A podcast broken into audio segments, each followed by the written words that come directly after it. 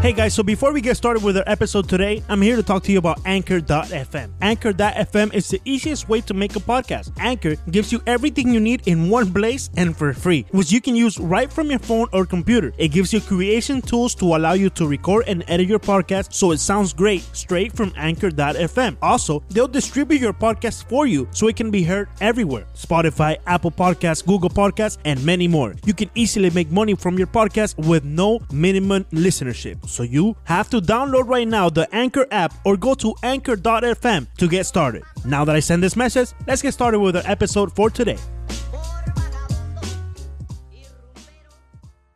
Bienvenidos al episodio número 7 de 5 razones. Si ya nos encontraste, suscríbete para que recibas todos los episodios de primerito. Estamos en Podbean, estamos en iTunes, estamos en Spotify, estamos en todos lados. En todas las plataformas de podcast, allí estamos. Antes de comenzar el episodio número 7 con el alcalde de Miami, Francis Suárez, vamos a repasar rápidamente cuáles son las redes sociales. La principal, la de Five Reasons Sports. Ese Five es número 5 Reasons Sports, la nuestra, arroba 5 razones POD, arroba Soto Leandro guion bajo, arroba Alejandro BG32 y la mía, arroba Ricardo E. Montes. Antes de comenzar con el episodio, vamos a escuchar un importante mensaje de nuestro principal patrocinador.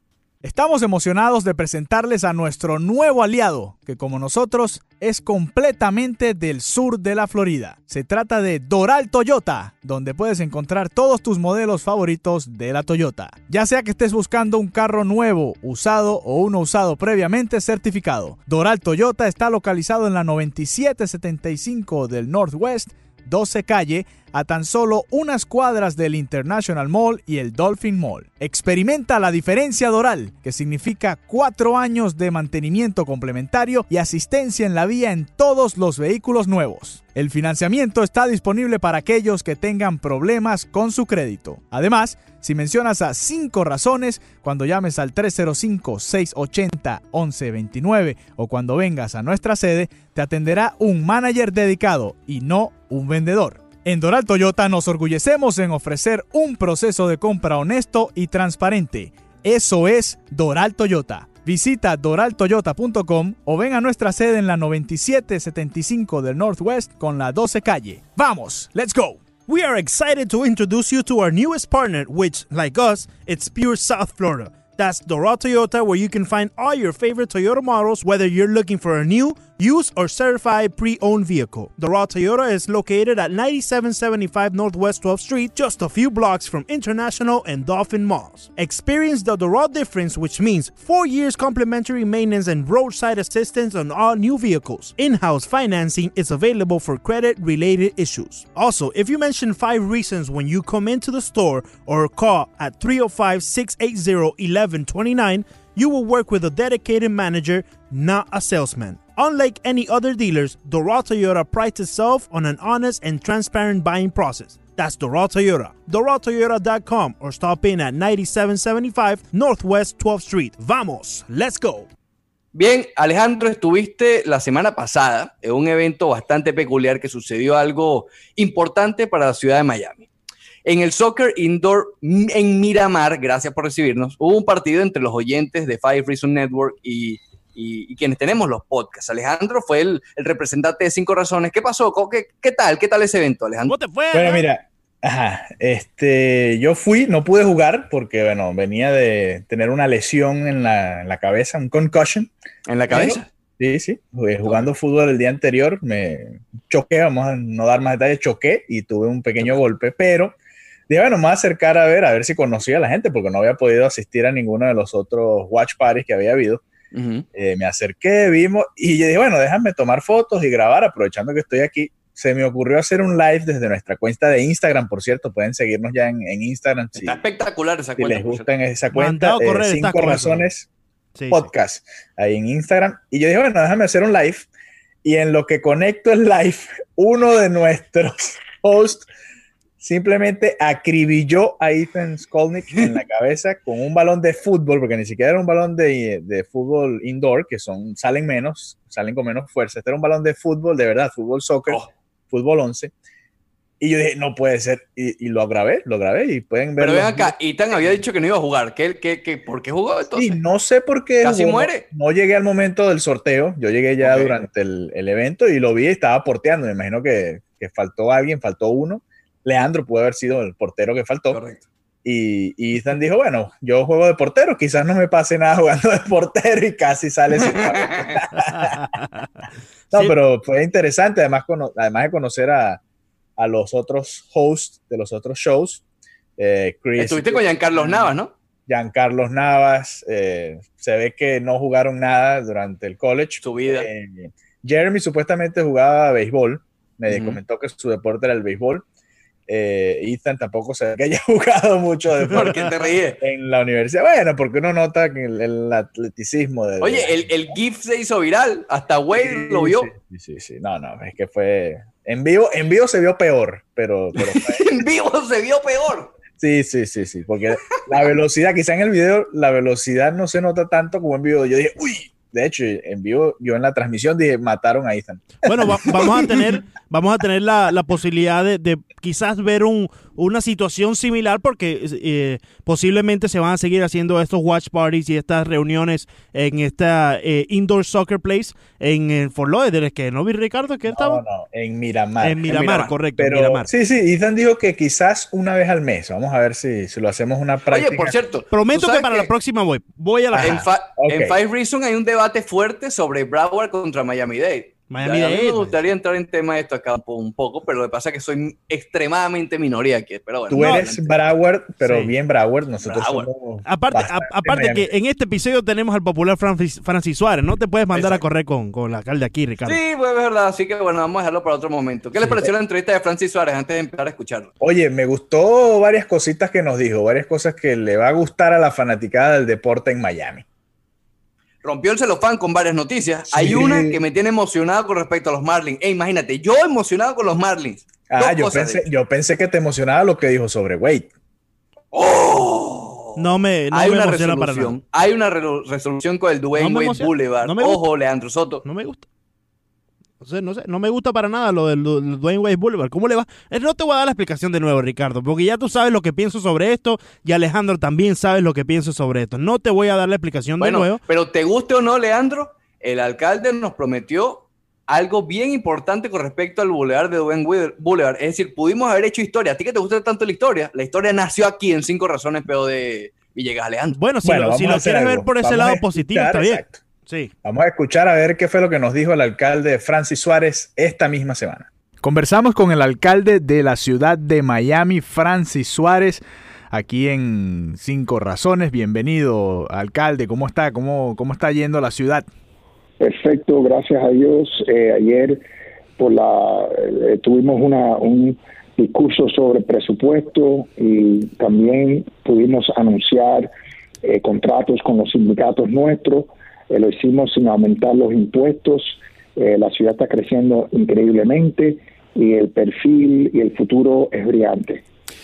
Qué bueno, alcalde. Muchas gracias por estar con nosotros. Eh, uno, que queremos hablar y traer a colación nuevamente lo del estadio de Miami. Hace un par de semanas ya se dio a conocer el nombre, ya se dio a conocer quizás los colores de la franquicia, el Internacional de Miami. Queremos saber qué, qué, hay de nuevo con respecto al parque. Sabemos que, que, vienen las votaciones en noviembre, pero ¿hay algo nuevo en los proyectos? ¿Hay algo en lo que tengamos que prestarle atención antes de las elecciones? Bueno, eh, como has explicado, la el próximo paso, la próxima etapa es, es la decisión de los residentes de la ciudad de Miami si ellos desean reconfigurar este, este parcel, eh, esta propiedad para un uso, eh, eh, para crear un complejo de deportes deportivo, en cual vamos a crear un parque de 60 acres, vamos a traer un, una franquicia deportiva de las grandes ligas de fútbol. Puesto va a tener un centro comercial y 23 acres de canchas de fútbol para adultos y niños que pueden utilizarlo eh, todo, todo el día y noche. Así que eh, es una revisión de esa propiedad en cual en este momento no estamos ganando dinero, estamos perdiendo aproximadamente 100 mil dólares al año a base de los últimos cinco años de operación y en cual vamos a ganar eh, conserva, eh, conservadoramente 10 millones de dólares anualmente. Así que estamos muy entusiasmados con esta perspectiva esperando que los residentes invierten su confianza en este proyecto eh, para ir eh, para o sea para ir adelante con un arrendamiento que es el acuerdo formal entre el equipo y la ciudad. Alcalde, en este periodo de campaña, básicamente, ¿no? Porque todos los candidatos a diferentes eh, ramas de la política aquí en Miami y, estatal, porque también vamos a entrar en la campaña de, gobernadores. ¿Qué usted ha percibido, qué usted eh, capta del, del público, de aquellos que están a favor y de aquellos que están en contra? ¿Cómo usted puede medir eso que, que se está viendo ahorita en este periodo de campaña? Bueno, yo creo que los que están a favor eh, están entusiasmados con el hecho de, tener una franquicia deportiva de fútbol eh, de MLS. Eh, yo creo que hay muchos fanáticos del deporte de fútbol en Miami. Nosotros somos la región, yo creo que segunda en los Estados Unidos de personas de, cantidad y de personas que vieron el mundial. Así que en los Estados Unidos, así que yo creo que hay un gran entusiasmo por el hecho de de posiblemente tener eh, eh, una franquicia en cual ellos pueden disfrutar. Los quienes están expresado dudas y preocupaciones tienen que ver con, por supuesto, el hecho de, de a donde uno ubica un estadio de 20, 25 mil personas, eh, hay dificultades logísticas de, punto de vista de que miles de carros tienen que entrar y salir de un centro que está ubicado cerca al aeropuerto, que está eh, eh, también abarcando un eh, vecindario residencial. Y sin duda eso atrae preocupaciones, pero yo creo que el equipo con sus expertos han redactado un plan para asegurar que esta propiedad es ideal desde el punto de vista de transporte porque está juntado a un centro de transporte masivo, está juntado a dos carreteras amplias en el 836 y el 112, eh, que, se están reconstruyendo en este momento para amplificar eh, lo que es eh, la cantidad de carros que pueden entrar y salir. Y la, propiedad es tan grande, 130 acres, que deja 2.5 millas internas para que los carros se pueden se pueden estar en línea estacionarse, estar en línea antes de llegar al estacionamiento, que es algo eh, que no se pudiera hacer eh, con, sin una propiedad de esa, de esa grandura. Alcalde, eh, mucha gente está preocupada, sobre todo por lo que pasó con los Marlins de Miami, todo lo que llevó ese estadio y, la situación actual de los Marlins, no está yendo la gente. ¿Qué va a hacer? ¿Qué plan tiene la alcaldía de Miami junto a la organización, el equipo de Beckham, para eh, tratar de atraer a la gente, de, crear ese vínculo con, el equipo de Miami. Ah, sabemos que al público aquí en Miami le gusta el fútbol, le gusta el fútbol europeo sobre todo. Probablemente veamos al Barcelona en enero aquí jugando contra el Girona un partido de liga y va a ser un partido bastante interesante. Probablemente se llene el Hard Rock Stadium para ver a, Messi y compañía, pero eh, ¿qué plan hay para eh, tratar de traer a la gente a ese nuevo estadio cuando se construya, que, no sea en vano toda esa inversión que se va a hacer en caso de que sea aprobado? Bueno, eh, tenemos que empezar con, eh, con atraer a Messi y a Sergio Ramos. No, no es muy fácil, ¿no? No, no, mira, primero tenemos que entender que el negocio este es completamente lo opuesto del negocio de los Marlins y le explico por qué. En el negocio de los Marlins no pagan impuestos, en este negocio van a pagar impuestos de la propiedad, que van a eh, que, va a crear 6 millones de dólares en impuestos a la ciudad de Miami, que el equipo va a pagar anualmente. En el caso de los Marlins, ellos no pagan arrendamiento, en este caso van a pagar arrendamiento que va a ser el mínimo de 3.5 millones de dólares anuales y posiblemente mucho más porque va a ser el mínimo de una cifra que es un porcentaje del arrendamiento interno del proyecto o 3.5 eh, millones de dólares, o sea, eso sería lo mínimo. Eh, esos 10 millones de dólares anuales a base de un arrendamiento de 100 años es, un, mil millones de dólares en ganancias para la ciudad. El, el, el, proyecto de los Marlins le cuesta a los residentes, eh, le va a costar más de 2 mil millones de dólares en intereses y pagos a lo que es la hipoteca de, de los bonos que se emitieron para subsidiar ese proyecto. O sea, es completamente distinto. Eh, pero desde el punto de vista de los deportes también hay una gran diferencia. La pelota americana eh, en, en, algunos, eh, además de Boston y Nueva York y los mercados grandes, ha, sido muy difícil en los mercados más pequeños, yo creo que Miami todavía se considera un mercado pequeño. En lo que es el MLS, es completamente lo opuesto. Orlando, Kansas City, Seattle, o sea, las ciudades que son ciudades en algunos casos que ni tienen deporte, o sea, ni tienen eh, equipos de pelota, eh, eh, están llenando los estadios. En el caso de Kansas City tienen 15 mil personas en una lista de espera para, para, para billetes de temporada. lo que le llaman season tickets. Así que yo creo que el deporte y, y también lo que es el MLS han tenido un gran éxito y están eh, teniendo mucho éxito en atraer fanáticos al deporte. Alcalde, ya Alejandro sacó el tema del estadio de los Marlins. Y hay, algo que se ha estado escuchando mucho y, le quiero hacer esta pregunta. Si no hubiese sido tan traumático todo el asunto del estadio del Marlins Park con respecto al Orange Bowl y todos sabemos todo lo que hubo alrededor de, esa situación. ¿Usted cree que si eso no hubiese ocurrido, la situación con el estadio de para, para el estadio de Beckham de la, de la Major League Soccer fuera hubiese sido mucho más fácil de convencer a la gente de hacerlo? Oh, sin duda, sin duda. Yo creo que eh, eh, cuando el público tiene una mala experiencia, eh, hay un, poco de trauma que sucede a base de eso y también hemos tenido otros negocios que han fracasado en la ciudad.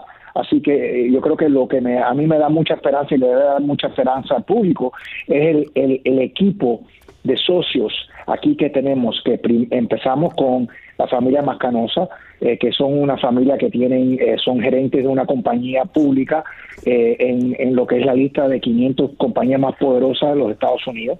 Tenemos Marcelo Claure, que es el gerente de lo que era antes la compañía de Spring, que se vendió.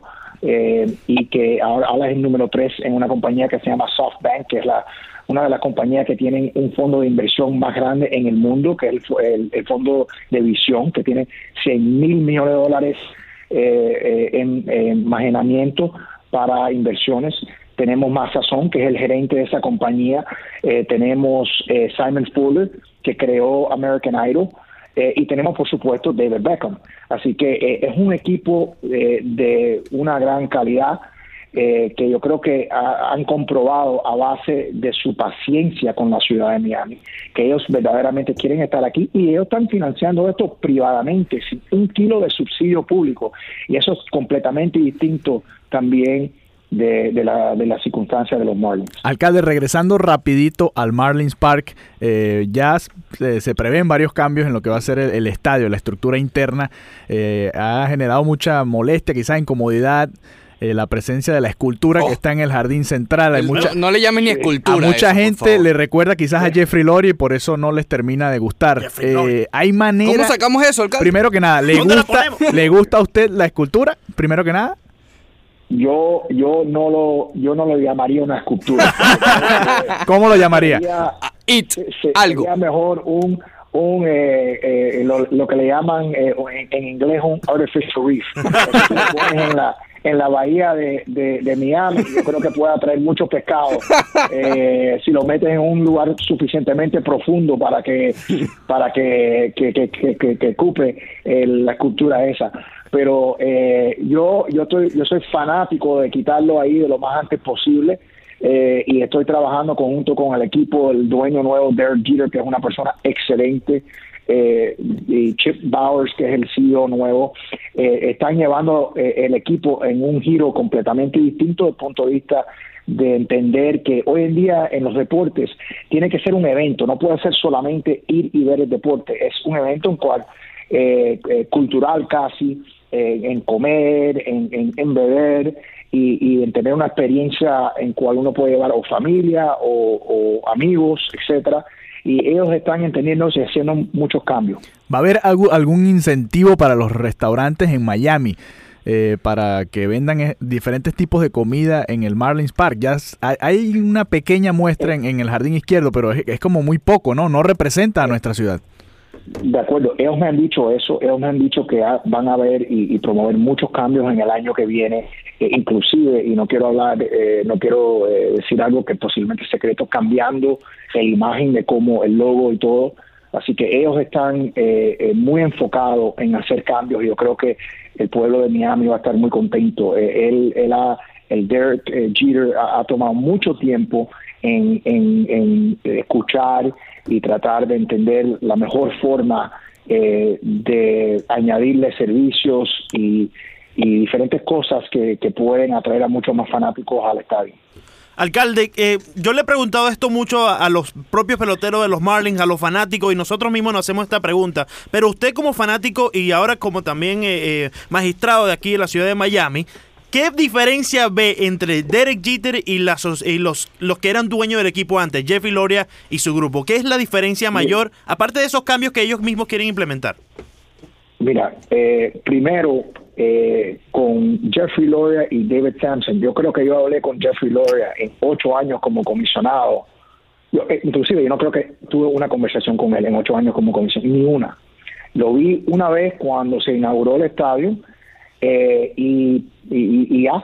Me llamó a mí David Sampson el día que yo salí electo de comisionado eh, para felicitarme. Después de eso, lo- lo- creo que lo vi una o dos veces en ocho años. Y yo he hablado con Derek Jeter eh, docenas de veces. Eh, he ido a cenar con él. Eh, él, él ha eh, verdaderamente atentado a crear una amistad, eh, a crear una sociedad entre la ciudad y el equipo. Él escucha, él eh, es una persona humilde a base de lo que él ha, eh, eh, lo que él ha logrado en su carrera. Eh, y yo creo que él tiene un plan. El plan es, algunas veces es difícil porque requiere tomar decisiones financieras para establecer un éxito de largo plazo. Pero él tiene un plan, tiene un equipo de inver- inversionistas muy fuerte y, y él verdaderamente está trabajando eh, para, eh, eh, para, para aumentar y mejorar el equipo. Alcalde, ya para finalizar el tema de los Marlins, usted antes de empezar la temporada hizo una apuesta en la 990 ESPN Deportes. Sí, Los, sí, los Marlins sí, sí, llevan sí. 89 derrotas Que no hasta los tiene ningún momentos. peligro de ser. Sí, sí, no, no, no hay- no. no es amenaza. Este año los Marlins no van a ganar No, los no. 100 ni probablemente A, a nunca mí me lo hagan. parece, alcalde, ¿Cómo que, que usted nunca? se fue por la fácil aquí. Me parece que Sí, vamos a, vamos a retar al alcalde. ¿Se anima usted, alcalde, el año que viene Oh. A apostar algo a que los Marlins pierden menos de 100 encuentros? si pierden menos de 100, ok, Ajá. me está poniendo un poco más difícil. El año que El viene. año que viene, el año que viene. El año que viene, si pierden menos, menos de 100, ok, vamos a, si yo voy a hacer otra apuesta, me lo tengo que pensar un poquito. Ok, ok. ok. Porque no, no, no me puedo no me puedo afeitar la ceja como dije que iba a hacer la última vez. Yo tengo que, que hacer algo un poco más cuidadoso. No a perder Porque ese eso- juego el año que viene. Yo no creo que van a perder Nah. 100, años, eh, 100 juegos, así que yo creo que yo voy a perder ese, esa apuesta. No, y ahora Bueno, con su nuevo puesto usted necesita cuidado. la ceja bastante. No podemos necesito las cejas. eh, eh. Mira, déjame, yo, yo no sé si te hice en el aire el cuento de cuando yo conversé con Derek Jeter sobre eso. Adelante. No, no, cuéntanos. que- bueno, yo le dije después de, de que yo hice esa apuesta en el aire de ESPN, yo dije eh, a Derek, le dije, oye, yo, yo, pu- yo puse una apuesta que si ustedes ganan más de 120 juegos, yo tengo que afectar la CEA. Y él me dijo, bueno, tienes buena suerte porque eso nada más que ha pasado una vez en la historia de las grandes ligas. Así que, entonces, cuando ganaron el primer juego en la primera o sea, en, el- en la pretemporada, me mandó un text message diciéndome, bueno, 100, 119 para ir. Así que eh, él, eh, nos, nos reímos bastante sobre eso. Alcalde, ya regresando al nuevo fútbol aquí en la- el nuevo equipo de fútbol aquí en la, en la ciudad de Miami eh, y dándole un poco a nuestros oyentes y aquellos que van a tener la oportunidad de votar en noviembre, eh, ¿qué Sí. pasaría y cuál es el paso a seguir si el sí gana?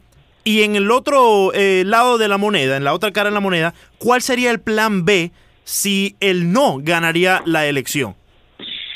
Bueno, yo creo que ellos han dicho que el plan B es ubicarlo posiblemente en Overtown, que es un terreno en cual ellos ya tienen. Eh, sería muy dramáticamente más pequeño en visión, porque so- solamente ahí hay ocho acres disponibles en el medio de un vecindario, dos vecindarios, así que no es un, no es un sitio ideal, pero eh, ellos tienen un plan B y me imagino que tienen un plan C también. Claro, ¿y cuál, y qué, qué- cuál sería el paso a seguir si este próximo noviembre gana el sí? ¿Ya se comienza a construir de una vez? ¿O falta algo Eh, más? bueno, entonces hay dos pasos más. Eh, uno es eh, formalizar el acuerdo en, en términos de una- un acuerdo de arrendamiento, porque eh, el- la propuesta nos daría la habilidad de hacer eso. Y segundo, tenemos que rezonificar la propiedad que requiere eh, eh, un, eh, una, otro voto de la comisión. Y, y esa, esa Y propiedad, empezar a ir a construir. eh, esa propiedad todavía hay que hacerle ese tratamiento por, por aquellos eh, eh, eh, gastos eh, tóxicos que tiene, aquellos eh, Oh, sí. que, que tiene desde desde los años 79. Todavía hay que hacerle ese tratamiento a la, a la propiedad.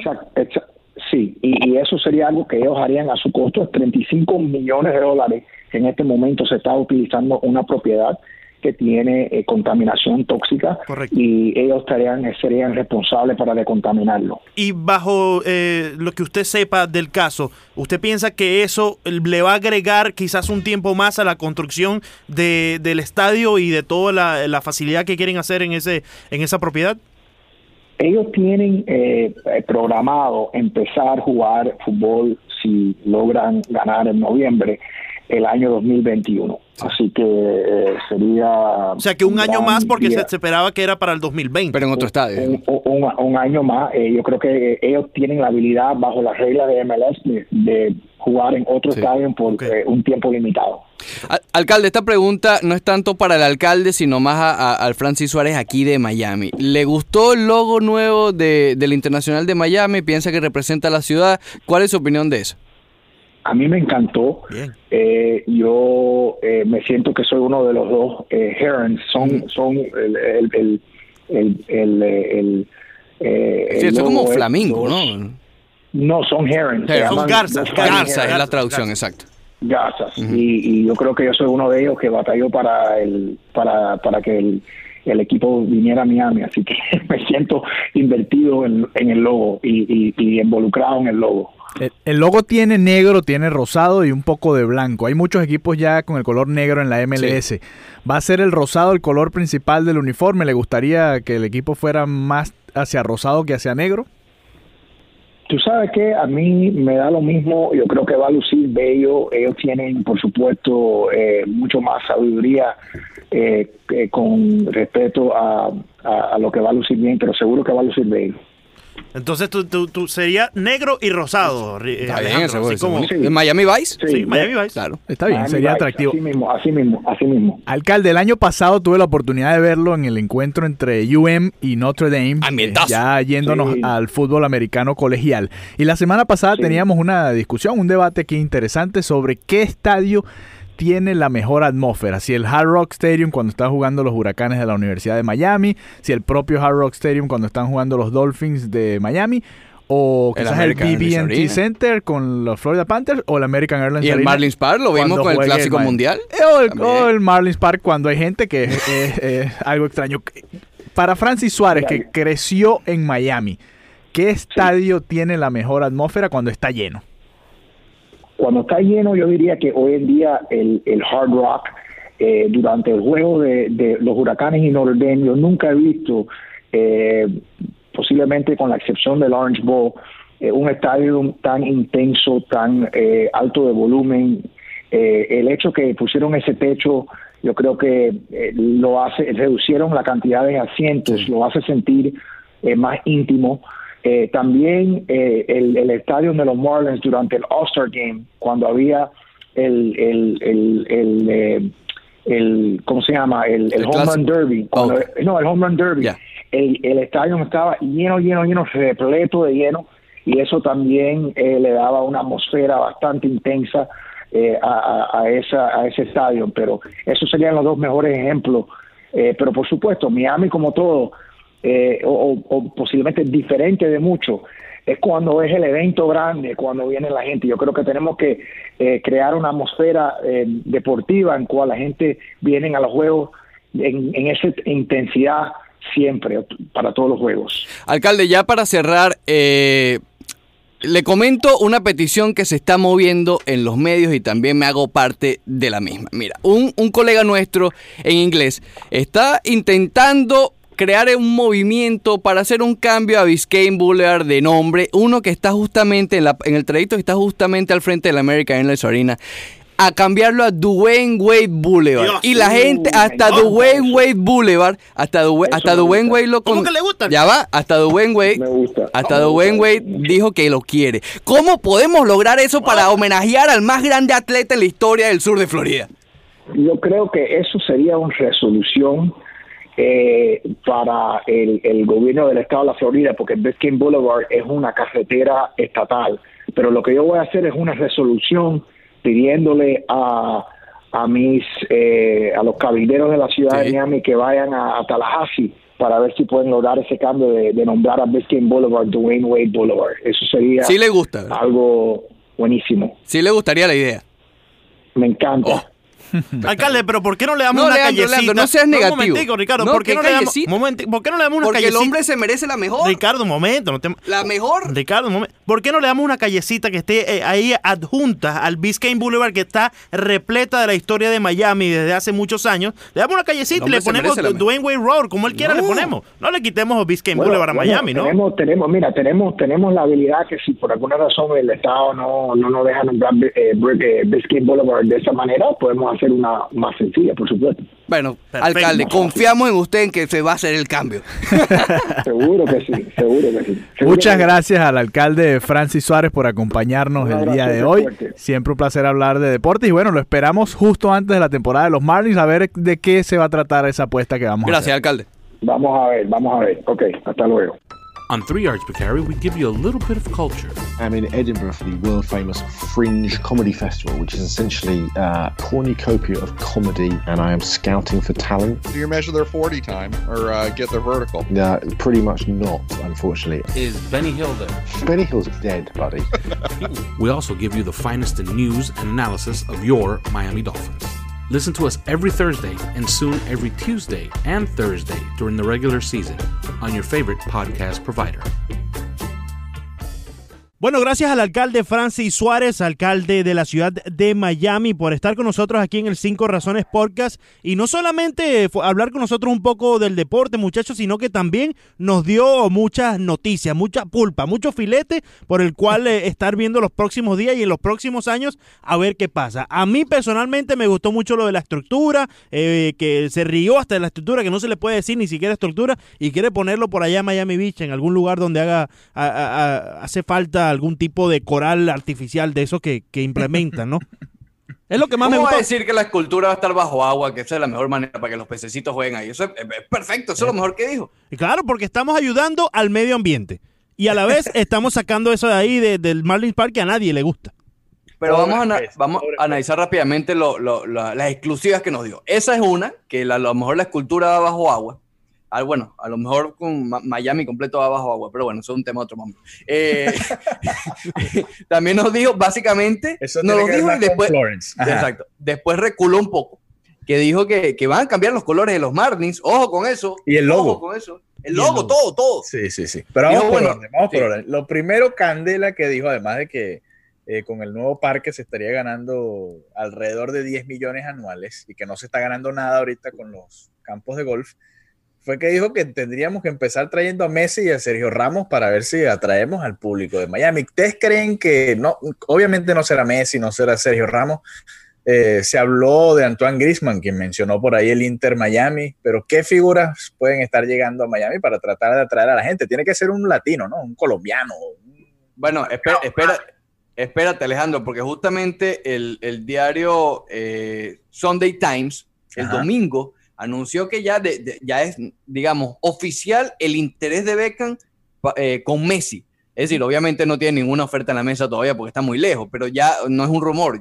Beckham quiere traer a Messi para la campaña del 2020. Entonces no, no, no suena tan descabellado. Y yo creo Cuidado que... con Messi. 2020, 2020 es muy pronto. Yo creo que a Messi todavía le queda incluso después del Mundial, podría ser. Después del Mundial de Qatar 2022. No, pero iba a estar muy lejos ya. Bueno, pero es que Messi, ¿tú crees que Messi se vaya tan temprano del Si, Barcelona? si hay alguien que puede eh, atraer esos nombres grandes aquí a la ciudad de Miami es David Beckham. Así que yo no tengo ningún, eh, ninguna duda en que David Beckham sí va a tener algunos nombres importantes. Quién sabe si en algún momento se traiga hasta el propio James Rodríguez. Estamos viendo que la liga de la MLS, sin vender humo y sin mandarnos a correr, ha cogido mucha fuerza en los últimos años. ¿Por qué Bueno, no? por cierto, este fin de semana Zlatan y Rooney Sí. hicieron unos golazos. ¿Viste el No, el golazo gol de- de Zlatan? No, so- El gol de Zlatan número 500 en su carrera fue una cosa vulgar. ¿Cómo lo hizo? O sea, yo, me, yo lo repetí dos, tres, cuatro veces y no, no capto en sí cómo, cómo pudo hacer una jugada de esa forma.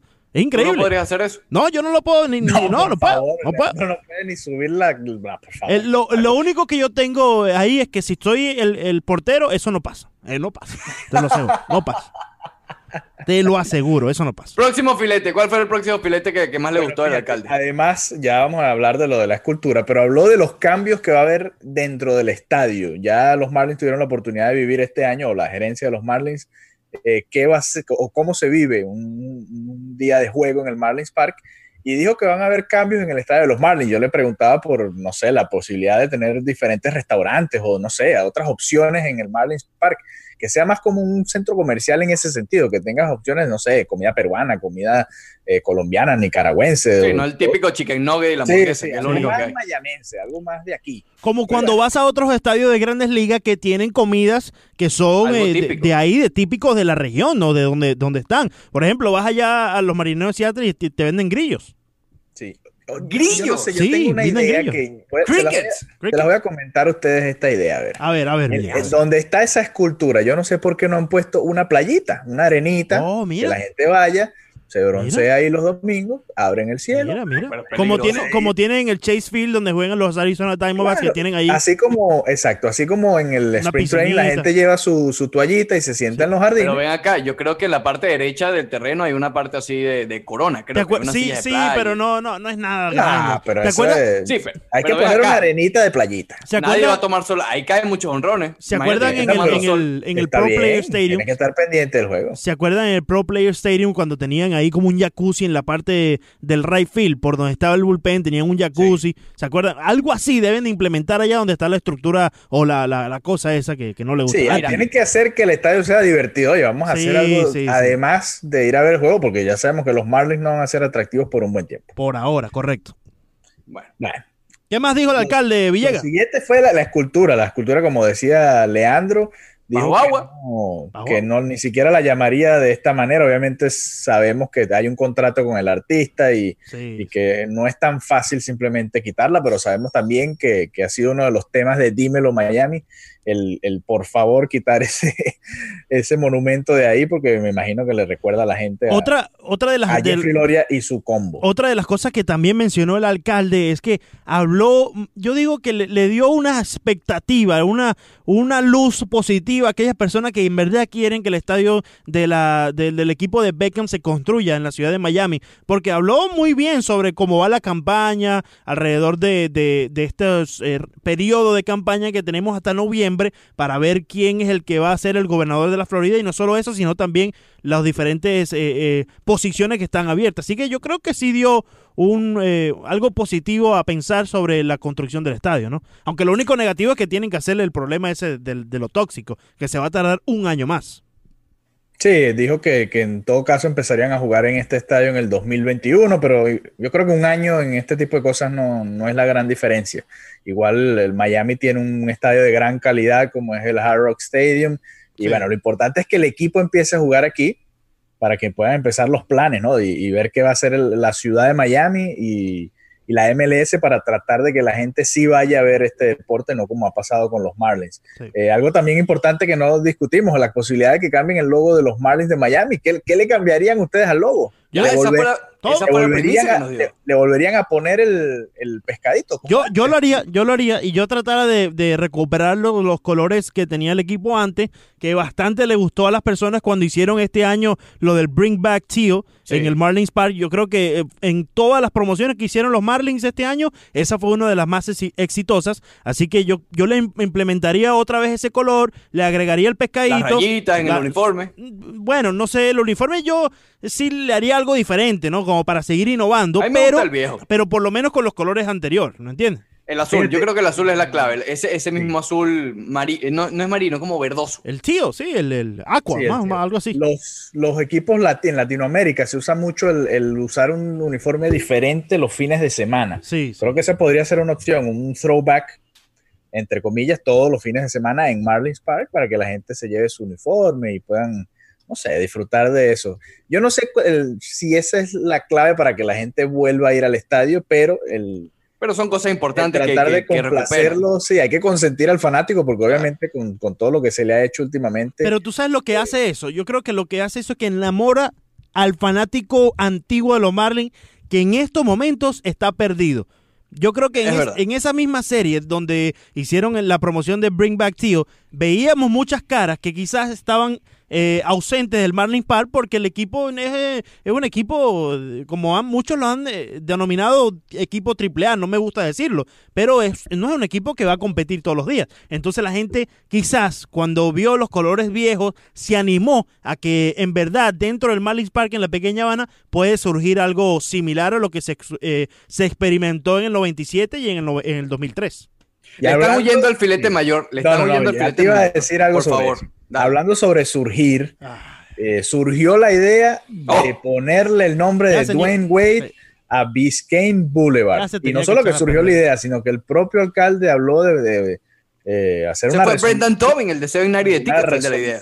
de la ciudad de Miami pidiendo a los cabilderos que vayan a Tallahassee, a la capital Oh, del Ya estado, yo decía, eh, a pedir el cambio de nombre. Sí, ya yo decía y si que no se te- aprueba, sí. le darían una calle a Dwayne Wade por lo menos. una callecita, Miami. es lo que yo digo, darle una callecita de esas que están adjuntas a la Biscayne Boulevard y contento, Dwayne Wade, le tomas la foto ahí con ven, Dwayne, le pones ahí. El alcalde se vio entusiasmado, Leandro. Ven, Ah, se vio entusiasmado. Va a mandar sus cabilderos y si no, la callecita. Pero va a haber un Dwayne Wade. Boulevard pronto. Eso ya yo sabía que este podcast se tenía que echar a perder Le en algún momento. Al pod, eh, a Francis Suárez se emocionó cuando le Sí. dije lo de Dwayne Ah, Wade El problema Ah, no que sé. yo veo es el siguiente. No, no hay problema. Si, Sí, sí, si eh, no hay- llega, no hay- sí, si llega a haber un mejor jugador que Dwayne Wade aquí está. en Miami, Entonces, vamos Bueno, a pero Dwayne ¿van a volver a cambiar el aquí. nombre al Ey. Boulevard? Vamos No, porque Wade fue el primero. Quítame El primero, el caballo. El Pónmele- caballo. Póngale Dikembe Mutombo. No. No, por favor. No. Pásate, hombre. tiene razón lo que dice Villegas. Si en algún momento llega ju- a- a- aquí a Miami un jugador superior en todos los estilos por encima de Dwayne Wade, no, entonces van a decir, vamos a quitarle Dwayne Wade Boulevard, quítame eso ahí. No, no, no, no. Quítame- es así, como de hicimos, respeto. a- a- así como hicimos Ah, cuando Biscayne Boulevard. Si viene, si viene un Ah, coreback mejor, ah, si viene un coreback mejor, no van a cambiar la edad ven, marino, ven, Leandro. ven, ven. Entonces no es una falta de respeto quitarle Biscayne Boulevard. No, No. Biscayne Boulevard fue un jugador del Miami Heat.